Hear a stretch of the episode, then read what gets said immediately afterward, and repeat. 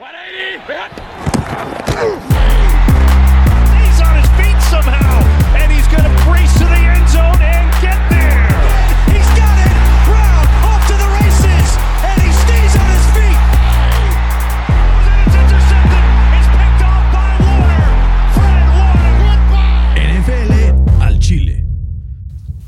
¿Qué tal amigos? Bienvenidos NFL al Chile, episodio número 41, recién salido del horno, nuestra súper entrevista con Raúl Alegre. Si no lo han escuchado, vayan a su plataforma de streaming favorita y el episodio justo antes de este, el episodio número 40, es esa gran entrevista que tuvimos con el dos veces ganador del Super Bowl por los Giants y obvio ex miembro del mejor equipo de la NFL, los Colts Indianapolis. Tengo hoy el gusto de saludar a mi querido amigo, primo, hermano del alma, Fer Mangino, vía Zoom.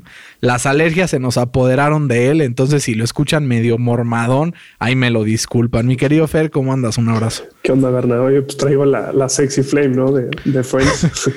Y, y Este, de ahí sí. también, si lo complementamos con, con Lolita Yala, seguro va a estar sabroso. sí, sí. Con Phil Barrera. Fer, ¿cuáles son tus impresiones generales de este fin de semana de ronda divisional? ¿Qué es, así si dijeras una cosa que dijiste, no manches que esto pasó? ¿Qué fue? Pocos puntos, ¿no? Yo esperaba que fuera un- una semana de muchísimos puntos, sobre todo el de, el de Baltimore contra, contra Buffalo. Apenas metieron 20 puntos entre los dos, entonces eh, fue una semana de pocos puntos y eso la verdad no, no me gustó.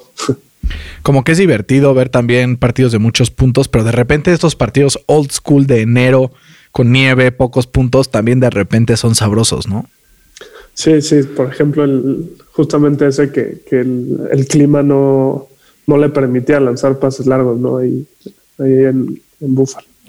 Así el es. football weather, como dicen por ahí. Es delicioso. Yo tengo así, uno de mis sueños es ir a Green Bay a un partido con nieve o así. Con o sea, nieve. neta, estar muriéndome del frío. Nunca he tenido la oportunidad. Pero pues si siguen escuchándonos suficiente gente y empezamos a sacar lana de este proyecto del podcast, nos vamos. güey. Nos vamos. Ahí si nos está escuchando alguna agencia de viajes, ya sabe qué hacer. Nosotros aquí podemos patrocinar. Mi querido Fer, tenemos noticias en el Head Coaching Candidate Roulette, como dirían por ahí. Eh, ya hay varias contrataciones, quedan pocos lugares. Y como dirían por ahí, lo dice esto mucho Mike Florio, al final cuando se detenga la música no sabemos si van a haber más personas que sillas o más sillas que personas, ¿no? Estamos jugando a las sillas. El primer equipo que ya confirma esta semana, obviamente uniéndose a Robert Sale del año de la semana pasada con los Jets y Urban Meyer con los Jaguars, se une eh, Arthur Smith a los famosísimos halcones de Atlanta. Habíamos dicho que era uno de los candidatos principales por su como trasfondo empresarial. Fer, creo que lo que nos ha demostrado pues la historia es que el head coach ofensivo es más fácil que tenga éxito que el defensivo. ¿Qué opinas de esta, eh, de esta contratación de Atlanta? ¿Crees que les va a ser buena para el futuro? Sí, sí me gustó y creo que va a querer como rejuvenecer esta ofensiva. Eh, no me sorprendería nada si, si targetean a un, a un running back en la segunda ronda porque tiene de los primeros picks, a ver si le cae ahí Najee Harris o, o ¿cómo se llama el de Travis Etienne. Travis Etienne? Exacto. Algo ha hecho ya en su vida Arthur Smith con corredores de Alabama, ¿no? Lo vimos con. Derrick Henry. Con Derrick Henry. Eh, y yo creo que Atlanta va a querer replicar ese mismo trabajo eh, que tuvo Arthur Smith con, con Ryan Tannehill, ¿no? Justamente con, con Matt Ryan. Eh, rescatarlo y, poder, eh, pues otra vez poner a este equipo de Atlanta en, los primeros puestos de esa división.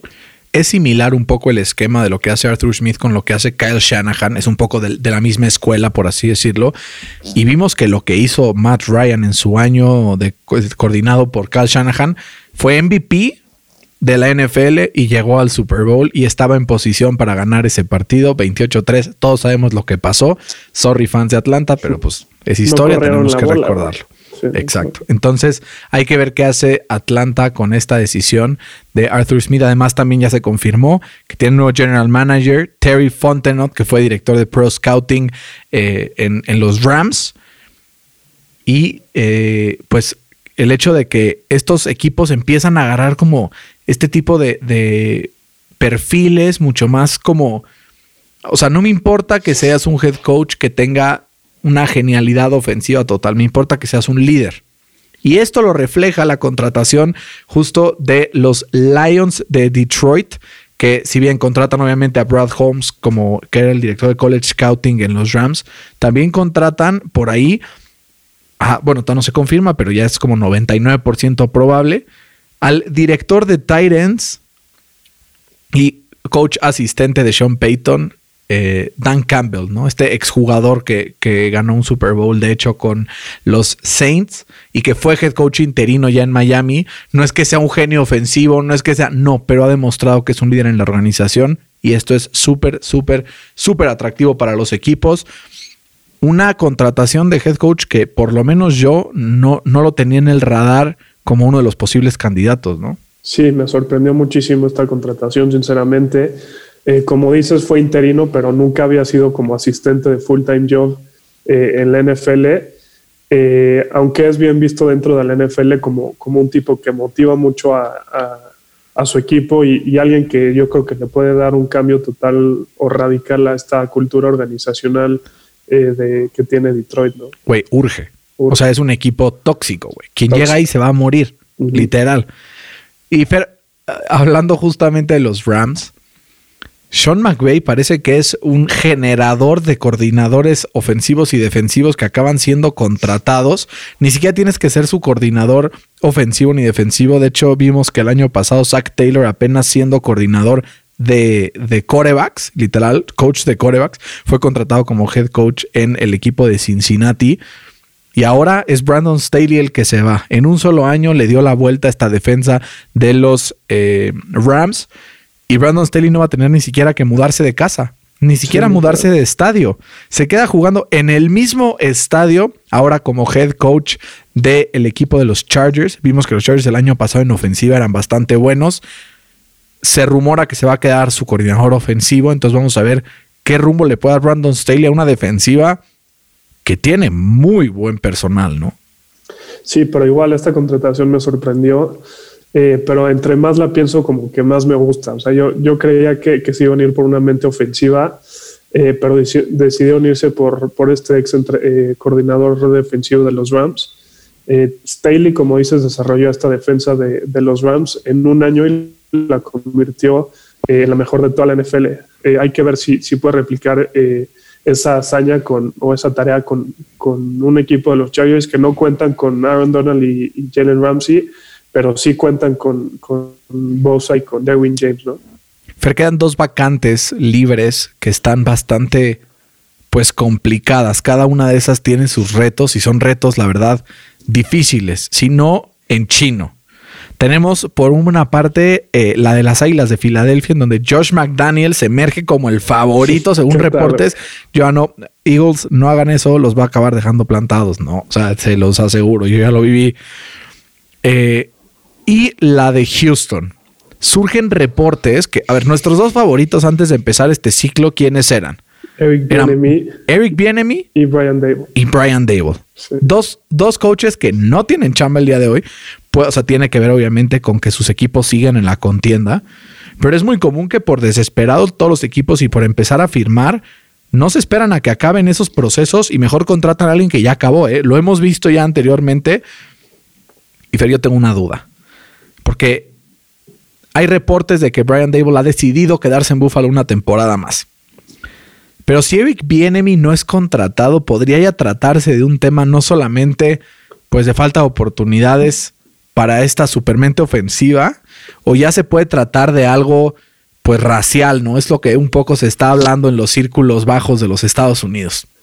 Sí, puede ser. Y también hay muchos que, que dicen que, que Eric Bienemy no es ese genio ofensivo, porque tiene a Patrick Mahomes, porque tiene a Tyreek Hill, porque tiene a Travis Kelsey y porque Andy Reid es el que eh, toma o el que colea las, las jugadas, ¿no? Entonces muchos dudan de, su capacidad, pero el mismo Andy Reid dice que, es muy bueno, que es un gran tipo, una gran persona, un gran líder. Eh, entonces, pues a lo mejor y sí lo están ahí medio haciéndole el fuchi, ¿no? Porque no cualquiera puede tener estos números como los que tenía Benjamin ahí en Kansas City. Claro, y, los asistentes de Andy Reid hemos visto que han tenido buen historial. Vimos Doc Peterson, fue hasta campeón del Super Bowl. O sea, como que de ese coaching tree han salido varios eh, bastante buenos. Pero Fer, a mí lo que me, me surge la duda es, si no es un tema racial, la única explicación que yo le encuentro es que sea una nalga entrevistando. Sí, sí. No, porque, o sea, la verdad, eh, su trabajo habla por sí solo, pero luego en estas entrevistas, como es una decisión tan subjetiva, no puedes decir como, ah, es racial, porque pues a saber, a saber. Pero vamos a ver cómo se desarrolla esta situación en esas dos vacantes que tenemos en la NFL. En una de esas anuncia Adam Schefter la semana que entra que Fernando Magino será el nuevo entrenador en jefe de alguno de estos equipos. Estaría sabroso. Fer, Patrick Mahomes. Nuestras redes sociales han estado llenas de mensajes. Oigan, ¿cómo está Mahomes? ¿Qué saben de Mahomes? ¿Va a jugar? ¿No va a jugar? Concussion Protocol. Les tenemos una noticia. Según Carrington Harrison de CBS Sports Kansas City, que fue al programa este Pat McAfee y empezó a explicar lo que realmente pasó con Patrick Mahomes, se dice que ni siquiera fue un concussion, que simplemente se le pinchó el nervio del cuello al pincharse, por eso las piernitas como que se le doblaron y que todo el testing que ha habido indica que no hubo concussion, que no hubo una conmoción cerebral, y que al final no tendrá problemas para jugar contra los Bills. Esto sería una super noticia para todos en el mundo, menos para los fans de los Bills. Sí, literal. Porque es una buena noticia para los Chiefs, es una buena noticia para la cadena que transmite el partido y es una buena noticia para los aficionados. Porque con o sea, ver a Chad Henney en una final de conferencia, la verdad creo que no lo vería ni la mamá de Chad Henney. Entonces, Fer, gran noticia, ¿no? Que Mahomes probablemente sí vaya a estar disponible para el partido. Sí, este, no sé si te acuerdas que igual yo te dije que estaba como noqueado, ¿no? Como que eso que se te doblen las pernitas es como de boxeador que le apagan las luces con un golpe. Eh, pero sí, qué bueno que no es conmoción porque eh, eso ya es un tema mucho más delicado. ¿no? Exacto. Y Fer, tenemos hablando justamente de este camino al Super Bowl, una noticia entrando recién salidita del horno. Va a ser la primera vez en la historia que una mujer sea parte del officiating crew del Super Bowl. La coach, la coach, la, la eh, árbitra, referee, eh, la cebra, como dirían, Sarah Thomas será encargada de eh, ser down judge de estos pues referees que van viendo si es first down o no es first down para el Super Bowl 55 en Tampa Bay marcando historia. Hemos visto que ya han habido cada vez más coaches, mujeres. Qué bueno que se abra espacio para este tipo de oportunidades para las mujeres en un deporte que la verdad ellas, aunque pues eh, no tengan mucha historia dentro de la NFL, siempre han disfrutado, ¿no? Entonces, qué bueno que se abren este tipo de oportunidades y vamos a ver si es cuestión de tiempo para que alguna pateadora tal vez, o, o sea, por, situaciones de, cuerpo no creo que sea muy fácil, pero hay oportunidades por lo menos en coaching. Ya vimos eh, en, la NBA ya, y en la MLB, ya hay casos de general managers. Eh, tenemos también el caso en la NBA de los Spurs de Becky Hammond, ¿no? La asistente de Greg Popovich. Greg Popovich sale del partido por no me acuerdo qué situación y fue la primera... Exacto, y fue la primera interina ahí en estar eh, eh, en la banca como responsable máximo. Entonces, qué buena noticia que estemos dando estos pasos hacia la igualdad en este deporte, ¿no? Sí, sí, muy buena noticia. ¿no? Fer, hay una frase en la película de Batman que yo tengo tatuada en mi corazón y que creo que este domingo se comprobó. Either you die a hero or you live long enough to become the villain. Ya sea que mueres un héroe o vives lo suficiente para convertirte en el villano. Fue el caso de Drew Brees que le costó la calificación a su equipo a la final de conferencia. O sea, ¿crees que se va en las sombras o crees que cuando todo pase en uno o dos años se nos va a olvidar este, este desempeño de Brees en este partido y nos enfocaremos solo en el gran coreback que fue durante muchos años? No, yo creo que ya se nos olvidó, ¿no? O sea, yo creo que... ¿A, quién? a todos, güey. O sea, como que no, no piensas... Como que le van a dar más el crédito a Tom Brady que, que el...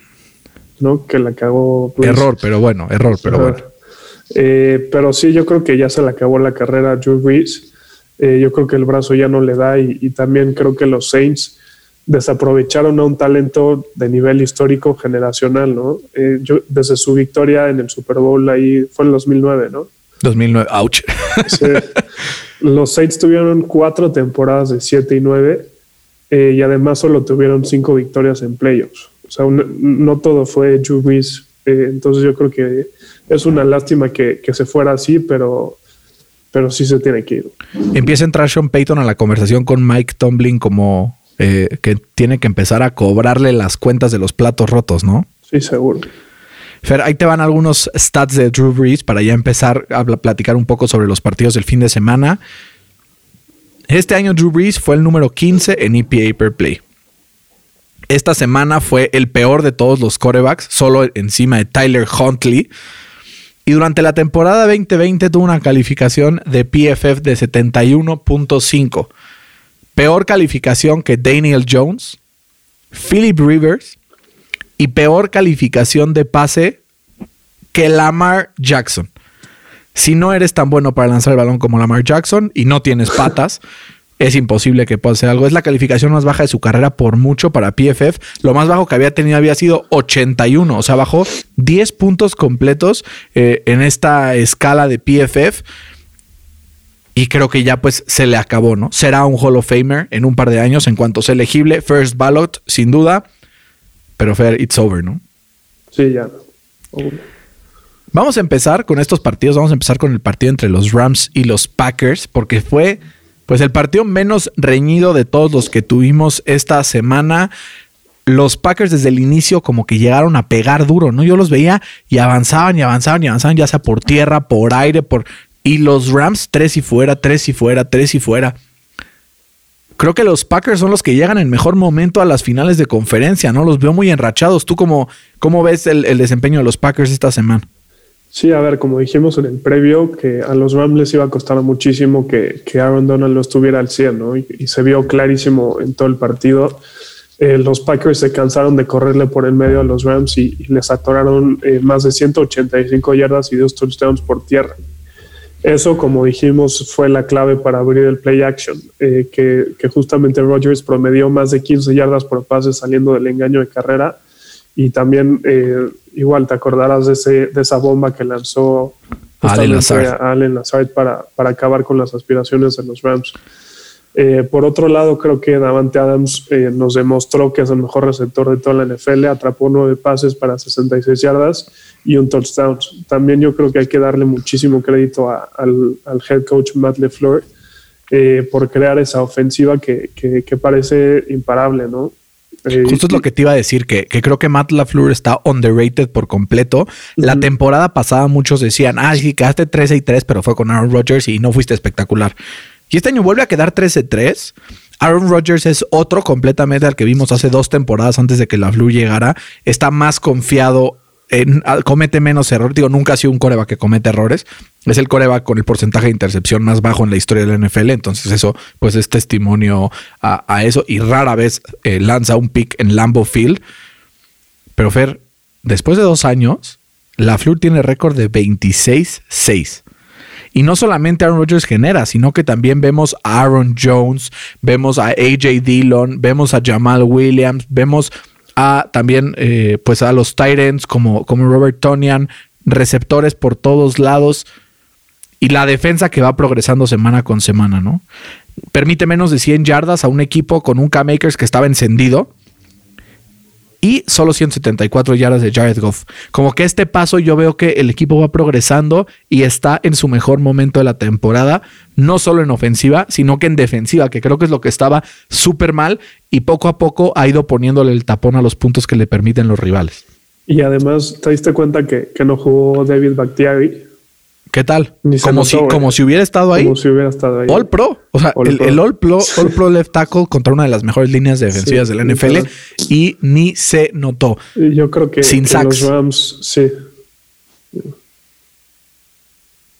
¿Tú crees que los Rams qué? Yo creo que los Rams eh, se van a dirigir a este offseason con muchísimas preguntas, incluyendo si tienen al quarterback del futuro, ¿no? Creo que. No, yo creo que eso ya está respondido y saben que no es, güey. que no es, güey. Sí, Goff nunca pudo encontrar ningún tipo de ritmo. Eh, y en parte se vio eh, se debió a que no, no tenían a su mejor receptor que fue Cooper Cup y también que lo acaban de operar tres semanas, ¿no? Veremos qué les depara en el futuro a estos Rams que sí te digo que tienen más preguntas que respuestas. Jared Goff creo que podría ser exitoso solo en el equipo o uno de los equipos que tengan mejores líneas ofensivas en la NFL. ¿Te gustaría verlo en San Francisco? Y no sé. Fíjate que no sé. Es un esquema bastante similar al de, al de los Rams. Todavía queda pendiente a ver si Trent Williams va a renovar con San Francisco. Yo diría que sí, porque dieron eh, buena pasta por él en, el trade del año pasado. Pero yo lo que estoy ahorita pensando, pienso en dos equipos en donde eh, pues lo haría bastante bien. Imagínate a Jared Goff detrás de Cuento Nelson en Indianapolis. O sea, la verdad no creo que sería una mala idea. Cuando Jared Goff no tiene presión y cuando tiene un juego por tierra efectivo, pues ya vimos que llegó al Super Bowl. Entonces, pues quién sabe, no sé, no sé qué vaya a pasar, pero si Goff no es la solución cuando él tiene que ganarte el partido, ¿no? Sí, de acuerdo. Fer, ¿Green Bay es el principal candidato al Super Bowl? ¿Sí o no? Eh, sí, pero depende de, si Mahomes juega o no juega esta semana. Ok, muy bien. Es una, una buena respuesta. No, no, no le oíste. No le oíste a la respuesta. Muy bien. Pero vamos a otro partido. Baltimore, tu mejor eh, amigo, tu equipo favorito. Solo le puedo meter tres puntos a una defensa bastante medianita como es la de Buffalo. Llegó Playoff Lamar. Llegó Playoff Lamar. Un pick en el, en el end zone y un pick horroroso, ¿eh? Porque por el timing del partido, si ese pick six. Fue un swing de, 14 puntos, güey. Swing de 14 puntos, literal. Hubieran estado 10-10 en lugar de 17-3. Más los dos goles de campo fallados de Justin Tucker, algo que la verdad todo el mundo era como, güey, ¿qué está pasando? ¿Cómo pueden los Ravens, y ahorita entramos al lado de los Bills, pero cómo pueden los Ravens resetear un poco esta ofensiva de cara al año que viene? ¿Cuál es la solución para que Lamar pueda mejorar por aire? Porque como que de repente lo vemos como dando indicios de que va a mejorar y vuelve a caer a ese nivel que le hemos visto en algunos partidos de playoffs que nos deja muchas dudas. Necesitan un mejor cuerpo de receptores, yo creo, ¿no? Como que eso, eso no le ayuda mucho con, los drops que tiene. Pero pues sí, me toca criticarlo, ¿no? ¿Dónde se van a esconder esos Lamar Believers, güey? Creo que están ahí en, un búnker, güey. ¿Te acuerdas que la semana pasada te dije que Lamar había tenido números de Andy Dalton? Pues esta semana me volvió a dar la razón. Así tuvo números de Ben DiNucci, güey. Sí, sí. lanzó apenas 162 yardas con una intercepción. Eh, otra vez nos demostró que la madre no es un coreback que te va a ganar juegos en playoffs y sus números lo respaldan, ¿no? Estos son datos, no opiniones. Apenas completó uno de nueve pases para 7 yardas y 3 sacks. Eh, también apenas completó 8 de 17 pases para 119 yardas y una intercepción cuando estaba eh, él en la bolsa de protección. O sea, no es un coreback que, que tradicional que te va a ganar un partido.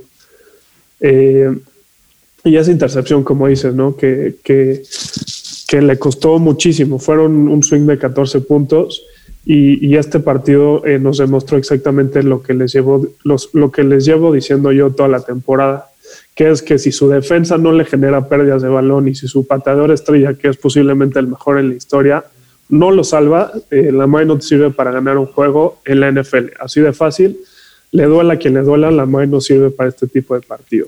Yo estoy totalmente en desacuerdo contigo. Ahora sí tengo que sacar a defender un poco a Lamar, porque con sus piernas te puede ganar muchos partidos, pero creo que la clave en este partido es el partido en todo el, tiempo que ha estado fuera eh, nuestro queridísimo Staley, el, el left tackle Ronnie Stanley. Donde más, don, Stanley. Ronnie Stanley, donde más se notó, porque estuvieron presionando y también que el Nick Boyle no haya estado también ahí al 100, como que eso complica un poco la situación. El hecho de que pues se complica el partido automáticamente para Lamar. No tuvo tiempo, no pudo establecer tampoco el juego por tierra él. Entonces creo que eso se complica. Creo que el año que viene, cuando Ronnie Stanley vuelva, creo que puede tener un impacto muy positivo sobre Lamar. Y obviamente, pues tiene que mejorar eh, ese cuerpo de receptores, como dices. Si hubiera estado en el partido del día eh, que fue el, sábado, si hubiera estado el sábado, Stephon Diggs del lado de Lamar Jackson y no del lado de Josh Allen, o sea, inviertes a Hollywood Brown y a Stephon Diggs, ¿crees que lo sacan los Ravens o va más allá de eso? No sé, es un buen if, la verdad no sé. O sea, a lo que voy es, ¿crees que el desarrollo de Josh Allen del año pasado a este tenga más que ver con Stephon Diggs o con él mismo? No, Stephon Dix claramente le ayuda, pero no creo que gracias a él haya tenido ese boost tan grande que, que o ese brinco que tuvo Josh Allen. No, el Cole Beasley, más, de, mil yardas de Cole Beasley. Claro. Pero Esta- ¿quién, esta era Cole Beasley? ¿quién era eh, Cole Beasley, güey? Nadie. Sí, ¿no? ¿Estás de acuerdo? Eh, Bueno, o sea, sí, pero no. O sea, Cole Beasley, aunque. Era un buen slot receiver ahí. O sea, para mí siempre ha sido un jugador completamente eh, eh, subestimado siempre. Odio la palabra infravalorado, pero justo infravalorado porque, la- o sea, desde Dallas, como que era un receptor que te cumplía, ¿no? Y estos receptores que te cumplen luego están súper, eh, pues, fuera de del spotlight. Vamos a ver un poco lo que, lo que hizo en temporadas anteriores. Esta temporada se echó casi mil yardas. La temporada pasada 770, un antes 670, luego tuvo una de 300 y pico, pero solo jugó cuatro partidos. Después tienes una de 800, 500, o sea, como que siempre ha sido un, un receptor bastante confiable y creo que se complementa muy bien con Dix, ¿no? Como que uno de los dos a la fuerza se va a, va a estar abierto. Y pues si tiene, agregas la habilidad de Josh Allen para ganar tiempo, pues más aún imposible de cubrirlos. Pero es hora de hablar de, como diría en el argot, los tremendos pantalones, por no decir huevos, de oro de Andy Reid. Si tú le preguntas a 31 de 32 head coaches en la NFL, vas arriba por 5, tienes un minuto 20 en el reloj, tienes a tu coreback suplente, tu defensa ha jugado muy bien todo el partido, es cuarta y uno, ¿qué haces? Creo que el único que te va a decir, lanzo un pase con mi coreback suplente Sí, sí, sí. es Andy Reid. Sabía que esa jugada iba a funcionar, agarró dormida a la defensa de Cleveland pensando que iban a intentar un offside y convierte en el primer down para amarrar esa victoria que los manda a la final del AFC, ¿no? Sí, qué buen play calling ahí tuvo Andy Reid. Eh, y sí, como dices, es el, el huevos de oro, ¿no? Estuvo Este, loquito, güey. Aparte, todas se, se ponen en ¿Viste? formación y se echó el Tony Romo el. No, no, no, pasa sí, nada. O sea, velos sí, a todos, velos. Lenguaje corporal, no se van a mover, no se van a mover. Y de repente sale la jugada y el otro, ¿qué? Sacaron la jugada. Así estábamos nosotros aquí. Estaba Sí. con Fede viéndole y decía, güey, es que no puedo creer lo que está pasando. Completan el pase, game over, ¿no? Sí, qué locura. Y, quiero hablar un poco aquí de, los Browns, porque eh, tu margen de error se disminuye muchísimo cuando te enfrentas a un equipo como, como los Chiefs.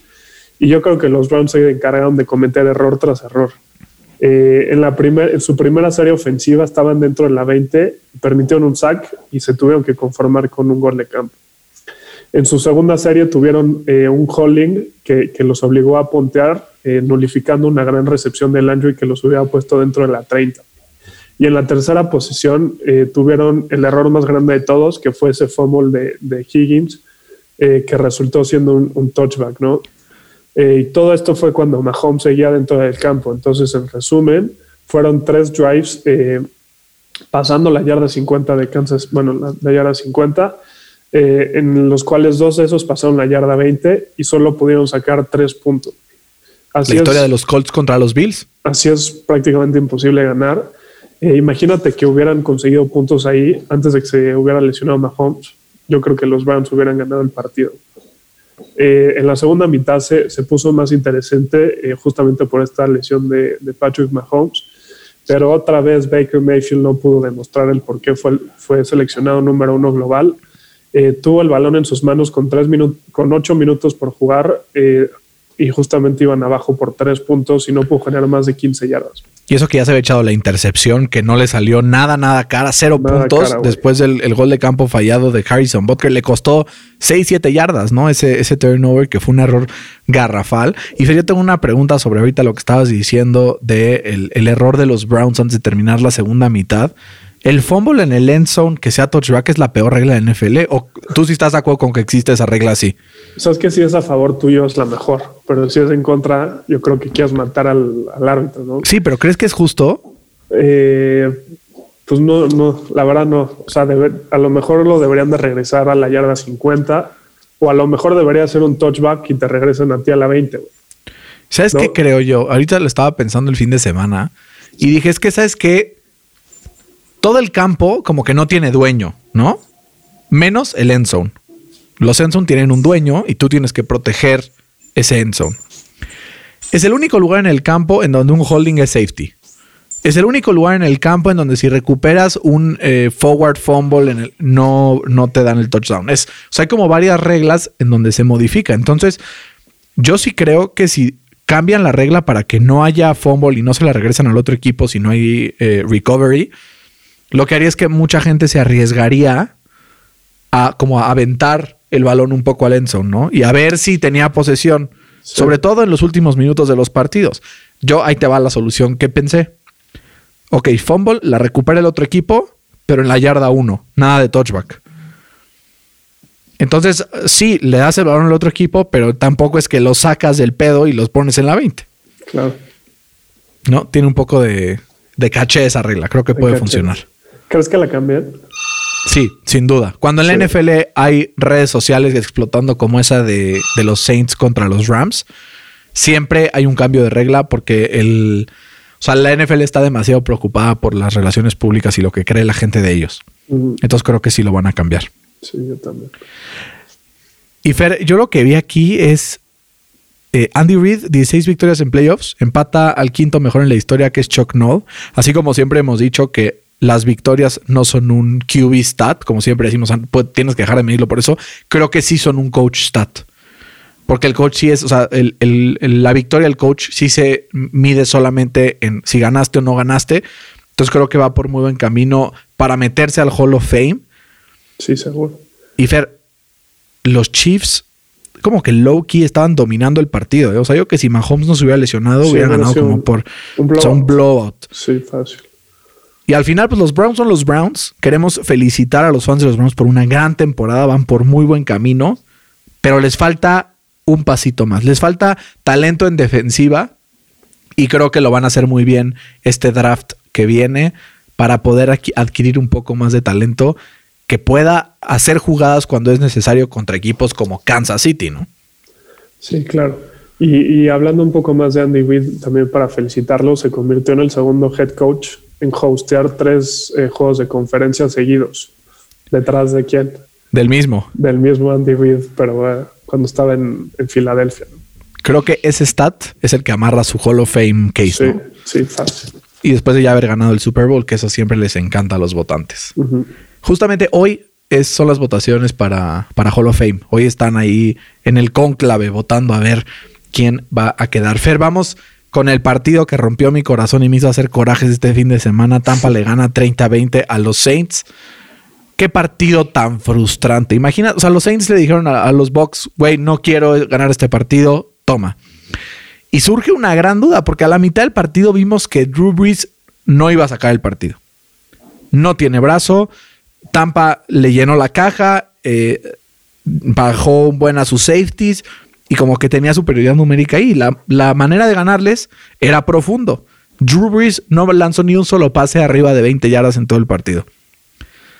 Necedad de Sean Payton no meter a James Winston, que es el que les daba una posibilidad real de ganar, o está bien que se hunda el barco con Drew Brees y que se retire en paz. ¿Tú qué? ¿Cuál es tu postura en este caso? Yo sí soy de la idea de que James Winston hubiera ganado el partido.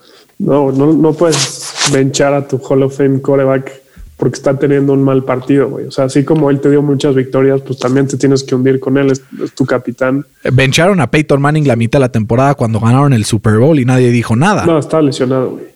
Sí, pero después cuando estuvo bien, cada vez que había una jugada importante, eh, entraba Brock Osweiler a lanzar pases largos. güey. Está lesionado ahí un poco Peyton, Manning, que no es lo mismo, güey, la neta.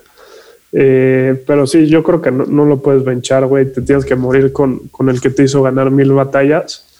Eh, pues es como si Julio César lo hubieran benchado, güey, ¿no? Sí, antes de que lo, se lo echaran. Pues, Pues no, sí, no sé, yo sí creo que va por ahí, pero también un partido Fer completamente engañoso en el marcador, ¿no?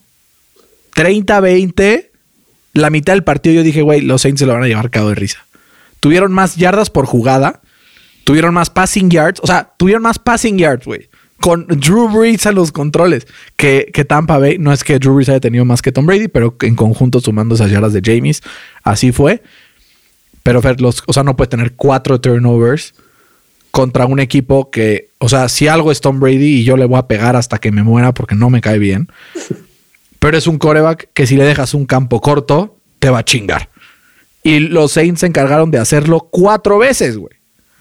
Entonces, pues es imposible ganar un partido así. ¿No? ¿Cómo viste este partido entre los Saints y Tampa Bay? Eh, no te va a gustar lo que va a decir, güey. Dilo, dilo, dilo. Qué grande y qué inteligente es Tom Brady, güey. O sea, él, sabía que la defensa de los Saints era muchísima pieza para, para la ofensiva de Tampa y ¿qué hizo? Pues tener un juego eficiente, sin errores, que hay que decir tú. Eh, pero apenas lanzó para 200 yardas. Eh, pero yo creo que, lo más importante fue justamente eso, que no tuvo pérdidas de balón. Eh, yo creo que aprendió de sus últimos dos partidos y, de sus más de cinco intercepciones y, yo creo que dijo, a ver, vamos a hacer estos pasecitos cortos y vamos a targetear al, eslabón más flojo de la defensa de los Saints. En este caso se, se trajo a Pan y ya saben qué más, al linebacker Alex Anzalone. Lo targeteó siete veces y en cuatro, y en cuatro de esas siete consiguió un first down. Sus receptores apenas lograron una recepción respectivamente, o sea, Gronk, Mike Evans y Antonio Brown solo una recepción eh, y, fue justamente parte de la inteligencia de Brady, o sea, no, no forzó nada.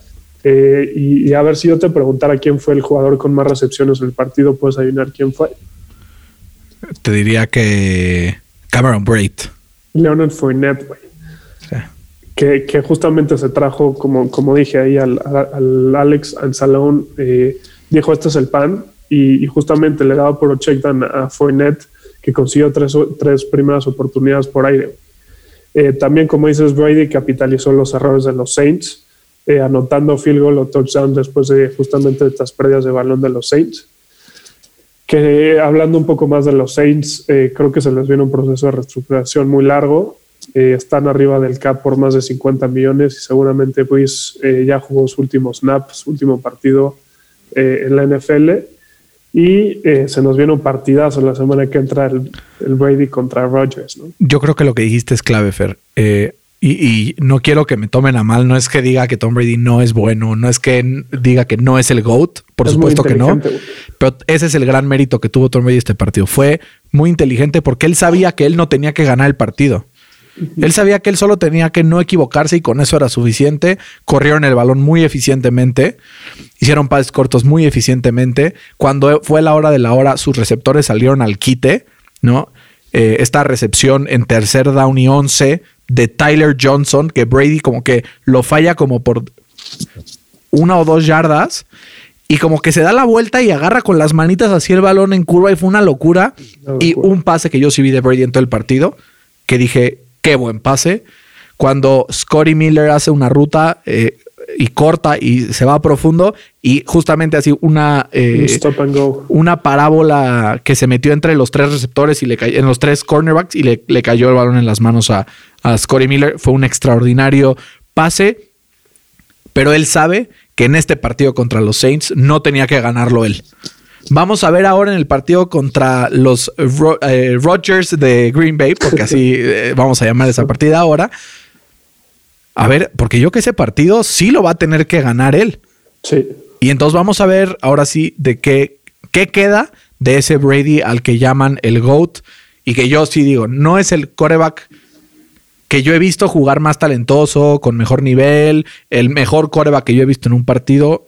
Nunca será eso para mí, porque yo nunca he visto un partido a Brady y que me asombren pases como me han asombrado con otros corebacks, pero sí que demuestre por qué es el GOAT. Y sí es el, o sea, Tom Brady sí es el greatest of all time, en, lo que involucra la palabra greatest, pero ser greatest no es lo mismo que ser the best. Y eso sí quiero hacer la distinción. Para mí es el, el coreback más espectacular, el más ganador, eh, probablemente uno de los más inteligentes, el más clutch el que mejor cuida su cuerpo, el más constante, pero vamos a ver si le va a alcanzar para enfrentarse en el que, por lo menos yo, es el coreback con más talento que he visto jugar. Porque, o sea, todas estas cualidades que tiene Brady, mm, chance le faltan a Rodgers. Pero Rodgers es el coreback, fuera de Patrick Mahomes, chance, con el brazo más espectacular, hasta mejor que Mahomes, yo creo que he visto.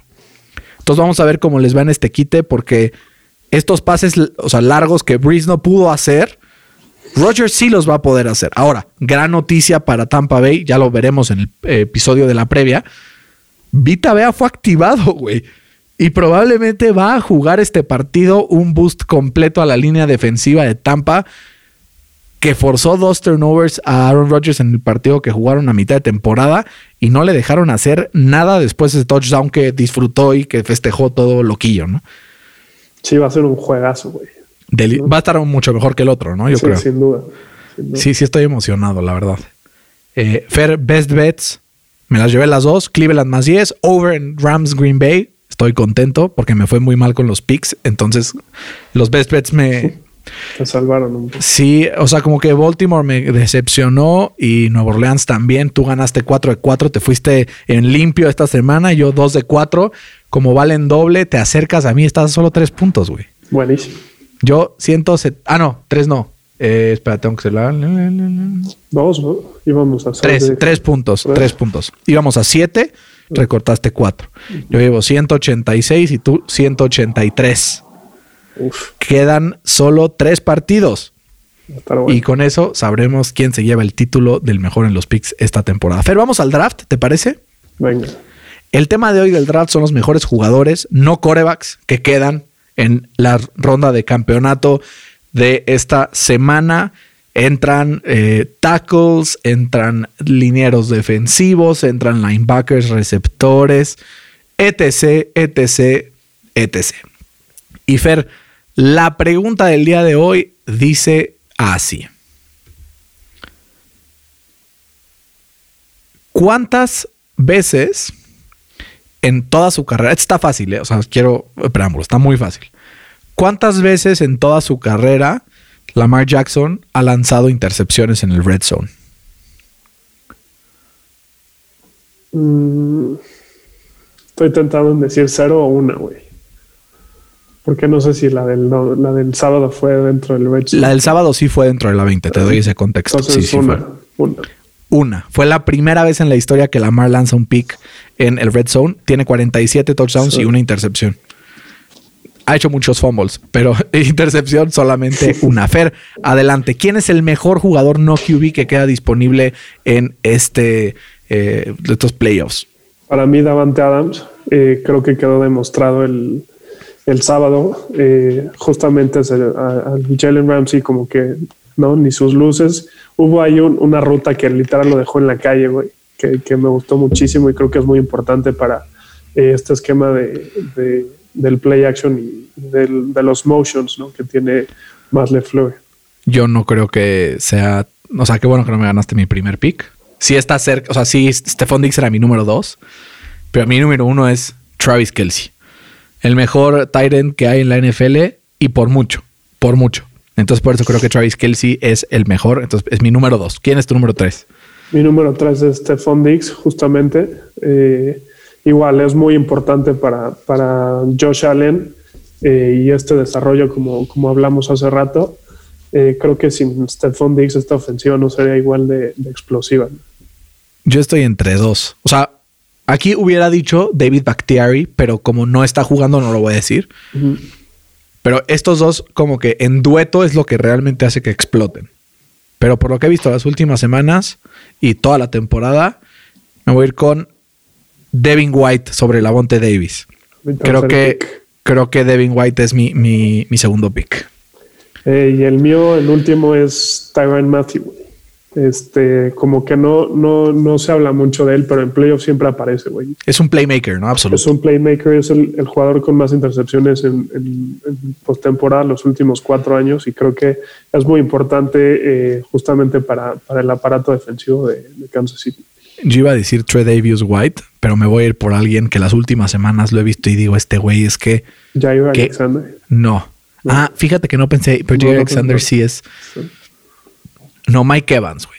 Ok. O sea, Mike Evans es el equivalente. O sea, es- trabaja, se calla, genera, produce y es un reverendo crack. Por eso Mike Evans es mi pick. Tenía también a Corey Linsley, a Tredavious White y ahora que lo dices, Jerry Alexander no lo había pensado. ¿Quién otro tienes por ahí en el radar que probablemente no pensé?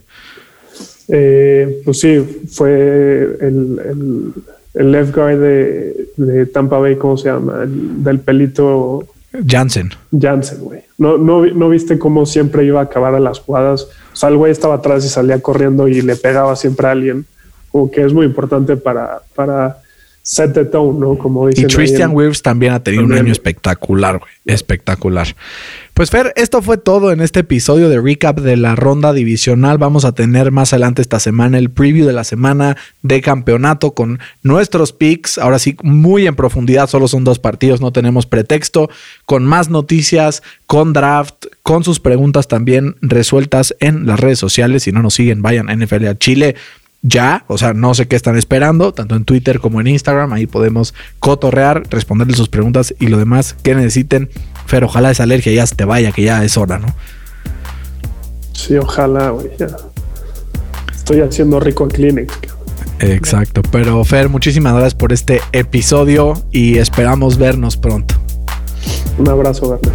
Cuídense mucho, disfruten esta semana y prepárense porque se viene sabrosa la ronda de campeonato de la NFL. Un abrazo, coman frutas y verduras y hasta la próxima.